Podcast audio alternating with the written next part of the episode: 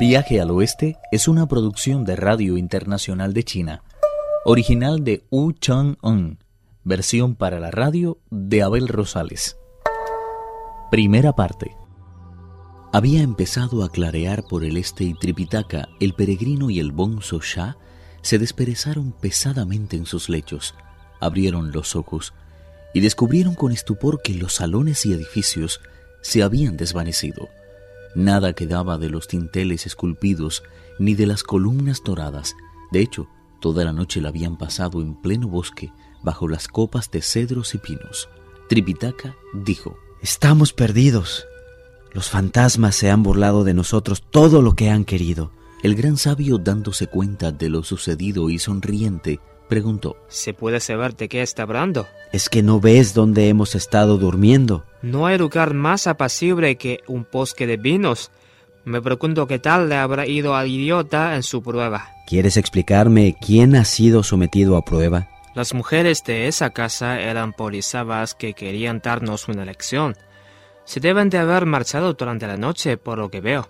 Desgraciadamente, Chupache cayó en sus redes y ahora debe de estar pagándolo. Tripitaka juntó las manos a la altura del pecho e hizo una promesa. Fue entonces cuando vio agitado por el viento un trozo de papel colgado de un viejo cedro. El bonzo Cha lo cogió con rapidez y se lo entregó a su maestro. Se trataba de un poema de ocho líneas que decía: La dama del monte Li, aunque no deseaba hacerlo, abandonó su morada por invitación expresa de Kuan Yin. Sus tentaciones solo sirvieron para afianzar la casta virtud del monje santo y mostrar el aspecto profano de la personalidad de Pache. De ahí que deba aquietar su corazón con el arrepentimiento y dominar su pereza con una vida de total diligencia.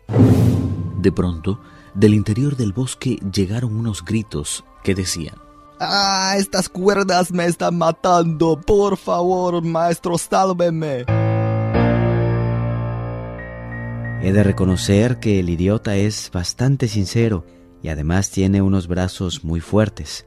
Sin él seríamos incapaces de transportar todo el equipaje. Liberémosle para que pueda continuar el viaje con nosotros y así llegue a buen término el destino que en un principio le asignó la Bodhisattva. Estoy seguro de que nunca más volverá a caer en tentaciones de este tipo. El bonzo Shah recogió las esteras sobre las que habían dormido y arregló un poco el equipaje. El gran sabio, por su parte, desató el caballo y condujo al monje Tang al corazón del bosque para ver lo que realmente había pasado.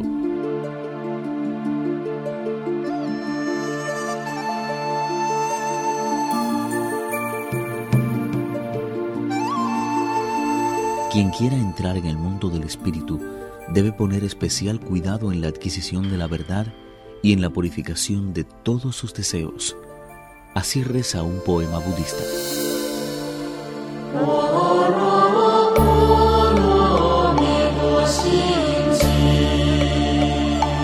Los tres monjes no tardaron en encontrar al idiota atado a un árbol. Pachi no dejaba de chillar, como si fuera presa de un dolor insoportable. El peregrino se acercó a él y exclamó, Mi querido yerno, con lo tarde que es y todavía no has podido comunicar a tu maestro la nueva de tu matrimonio. ¿Cómo es, además, que no has dado las gracias a tus antepasados? Cuesta trabajo creer que estés aquí divirtiéndote, ajenos a las ceremonias y ritos, donde se han metido tu suegra y tu esposa. Es inconcebible encontrar a novio atado y apareado. El idiota se sentía tan avergonzado que apretó con fuerza los dientes para no dejar escapar ningún lamento más. El bonzo Shah, por su parte, no pudo resistir verle de tal manera, y dejando el equipaje en el suelo corrió a desatarle. En cuanto se hubo sentido libre, el idiota se echó rostro en tierra y empezó a golpear frenéticamente el suelo con la frente. La vergüenza le corroía el alma. Sobre él tenemos un poema que dice La pasión carnal es un arma peligrosa. Quien vive por entero dedicado a ella termina presa de su acero. Todas las doncellas, a pesar de lo tierno de su edad, son más peligrosas que un yaxa. Pachie cogió un poco de tierra, lo esparció como si fuera incienso y se inclinó después ante el cielo. ¿Cómo es posible que no reconocieras a las bodhisattvas? Estaba ciego. ¿Cómo iba a reconocer a nadie? El peregrino le entregó la tira de papel y él bajó la vista avergonzado. Para animarle, el Bonzo Sha dijo: No puedes quejarte tu suerte. Eres tan apuesto que nada menos que cuatro bodhisattvas querían casarse contigo. No me vuelvas a hablar de eso, por favor. De ahora en adelante prometo no volver a tocar esos temas. Cargaré con el equipaje del maestro sin resistir, aunque su peso me parta el espinazo antes de llegar al oeste. El peregrino tiró entonces de las riendas y condujo al maestro al camino principal. Tras varias horas de viaje se toparon con una montaña extremadamente alta.